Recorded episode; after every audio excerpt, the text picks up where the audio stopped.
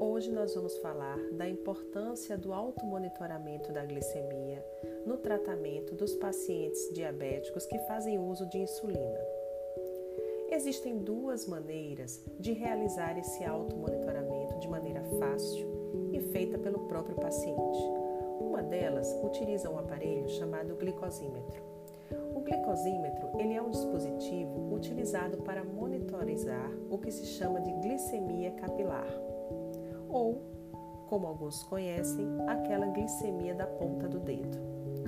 Esse aparelho ele utiliza uma pequena amostra de sangue e que geralmente é obtida da ponta do dedo com o auxílio de uma lanceta ou lancetador.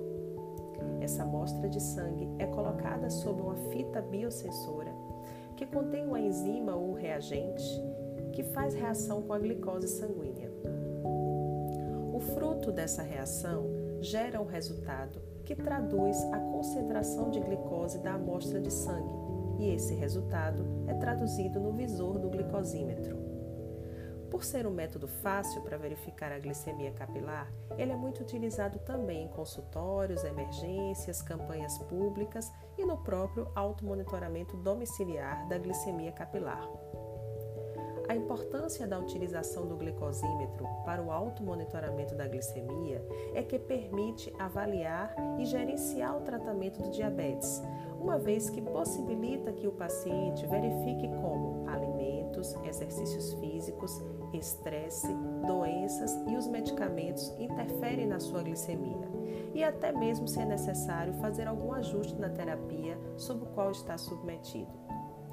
Para aqueles pacientes que fazem uso da chamada insulinoterapia plena ou intensiva, que fazem uso da chamada insulina basal e das insulinas rápidas ou ultra rápidas, esse automonitoramento reveste-se de uma importância ainda maior, visto que, através dessas medidas, é possível fazer o ajuste adequado nas dosagens dessas insulinas.